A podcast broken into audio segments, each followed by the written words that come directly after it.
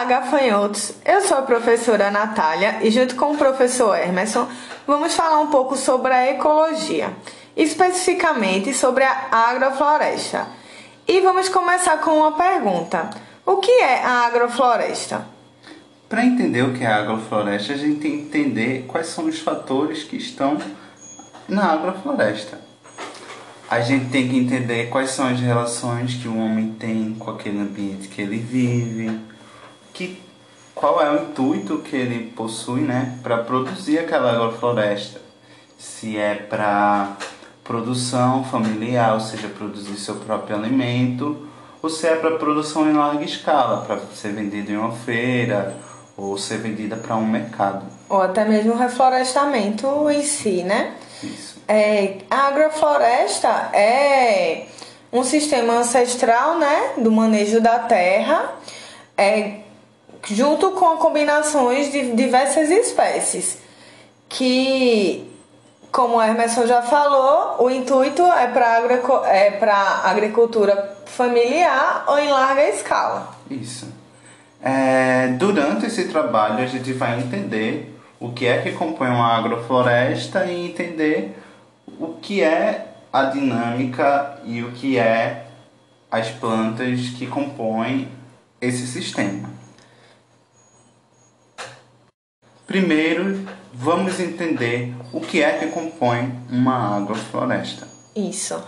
É, o intuito da agrofloresta é a intensificação dos mecanismos ecológicos, né?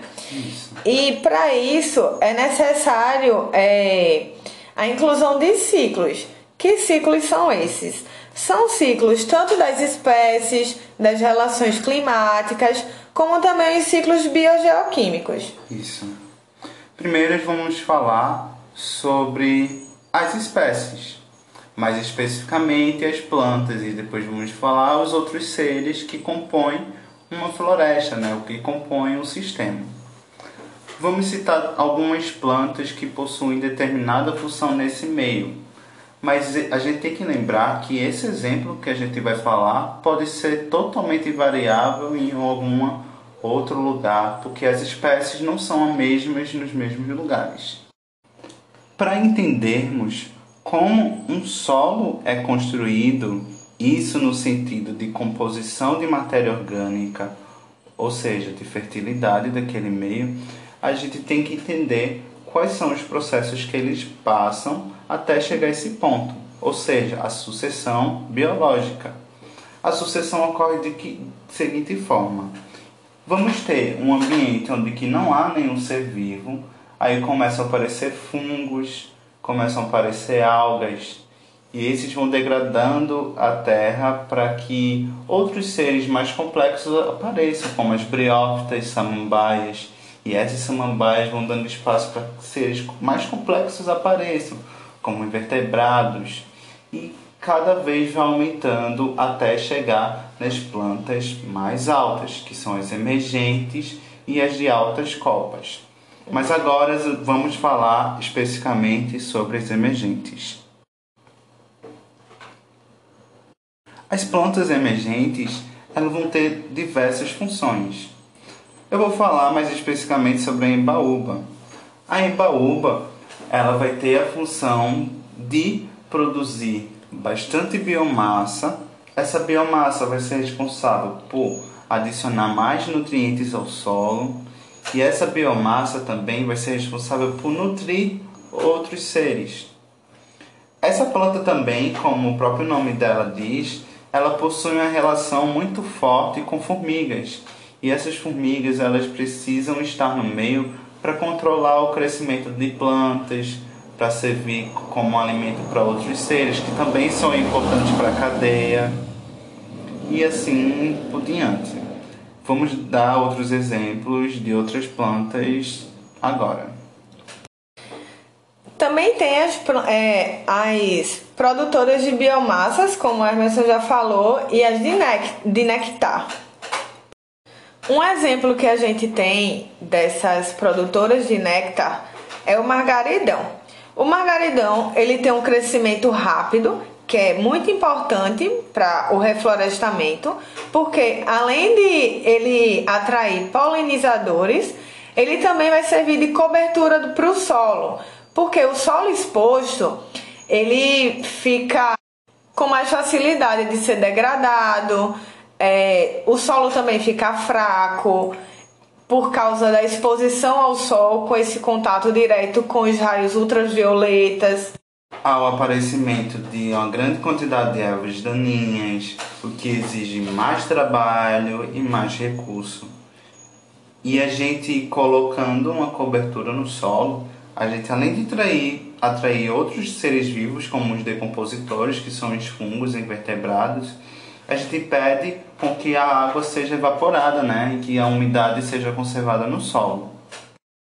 Outro exemplo de relação entre as plantas é o consórcio milpa, que é o milho, feijão e abóbora. De que forma funciona? Eu vou estar descrevendo qual é a função de cada um nesse consórcio. A abóbora ela possui largas folhas e se esparrama com grande facilidade e com rápido crescimento pelo chão. E acontece que essas folhas largas faz com que é, a luz chegue no solo e que haja um impedimento de ervas daninhas cresçam. Essas ervas daninhas podem atrapalhar o crescimento tanto do feijão quanto do milho ou até mesmo da abóbora. Isso é como se fosse uma característica dela. O feijão ele vai possuir rápido crescimento e vai produzir rapidamente e ele vai ter um, um, uma grande estrutura, né? Ele vai formar uma estrutura.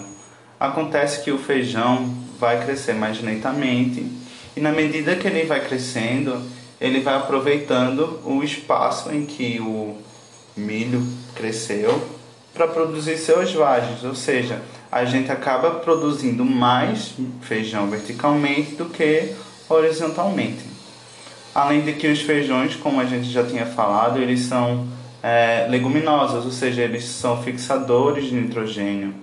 Eles fixam nitrogênio através de relações de simbiose com bactérias que são fixadoras.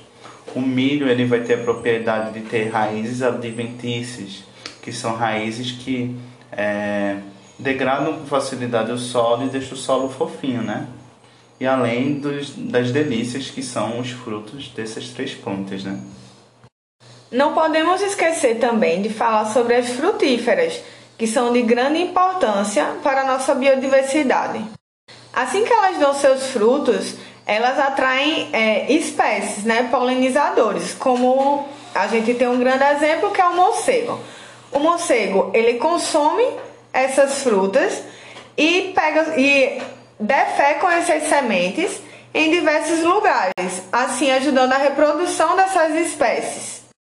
E também tem as frutíferas nativas, né? Que ajudam é, ainda mais nesse desenvolvimento da agrofloresta, porque elas atraem polinizadores locais, como um grande exemplo que temos é a jabuticabeira, onde ela traz uma espécie, atrai uma espécie específica de abelha, onde essas abelhas é, vão depositar esse néctar em outros lugares com facilidade para essa reprodução de espécies. Além de produzir esse delicioso mel que Natália falou, a abelha também vai ter uma importância de trazer mais diversidade. Como assim, Emerson, ela traz mais diversidade? Na medida que ela vem de outro lugar com pólen grudado ali no seu corpo de outras espécies de jabuticaba, ela traz mais diversidade porque, por exemplo, a espécie que mora a 2 km ela tem resistência a determinada doença. E se ela traz esse pólen que tem esse gene que é resistência a essa doença, as plantas que vão surgir nesse ambiente que ela veio, né, vão ser resistentes a essa doença. E isso é muito interessante de entender e de inserir na agrofloresta. E por aqui, a gente... e por aqui a gente vai ficando trazendo a vocês um pouco da reflexão da importância da agrofloresta para o que vivemos hoje em dia, né? É, relacionado a mais ações do, do homem, né? Trazendo o impacto é, a nossa sociedade com os desmatamento, as queimadas, levando à extinção de diversas espécies, o desequilíbrio né, do, do, do ambiente. E com isso, o surgimento de diversas doenças, né? Também com. Afetando a nossa sociedade de diversas formas, né, professora Natália? E a agrofloresta, né, a agroecologia, ela propõe que a gente mude essas nossas ações, que os recursos sejam compartilhados de forma igual, que a água, que a terra, que a saúde, que as sementes crioulas sejam distribuídas de forma igual. E é com isso que a gente encerra nosso podcast, nosso primeiro podcast. É isso. Mas no próximo a gente vai discutir mais sobre o que é agrofloresta e quais são os componentes, quais são os intuitos e outros assuntos. Até mais, beijão. Obrigada a todos que nos ouviram e é isso. Até o próximo podcast.